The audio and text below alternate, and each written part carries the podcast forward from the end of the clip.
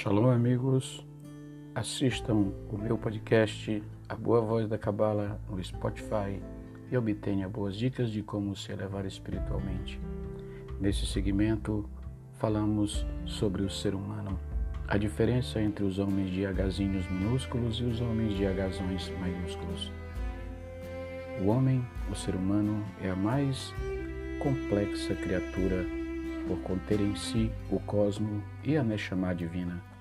Porém, sua vida será sempre uma constante batalha de forças opostas puxando-o em diferentes direções.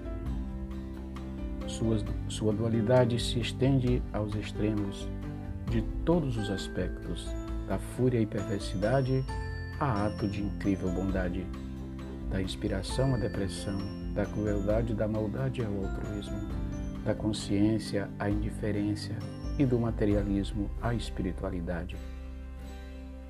Todas as forças da natureza estão comprimidas neste pequeno e frágil ser. Assim, com o suor do rosto, significando seus próprios esforços, suas escolhas, seu arbítrio, ele, o ser humano, constrói sua escada de ascensão ou cairá nos abismos da sua inércia e ignorância. O trabalho é espiritualizar sua matéria, fazer prevalecer o julgo a consciência de sua essência. Porém, o ser humano, o homem, não deve dispensar sua atenção somente à sua parte divina. Deve, pelo contrário, elevar ao máximo a sua natureza terrena, para que ambas as naturezas se tornem uma só força, uma só chama, um só corpo divinizado.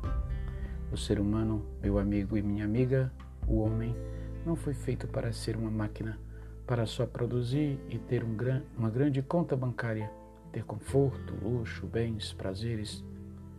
Você foi feito para ser humano, humano com um H maiúsculo, para irradiar luz e alegria, viver amando e ser a felicidade das pessoas ao seu redor, tanto ao nível familiar como social, como da pátria e principalmente ser uma luz ao nível planetário.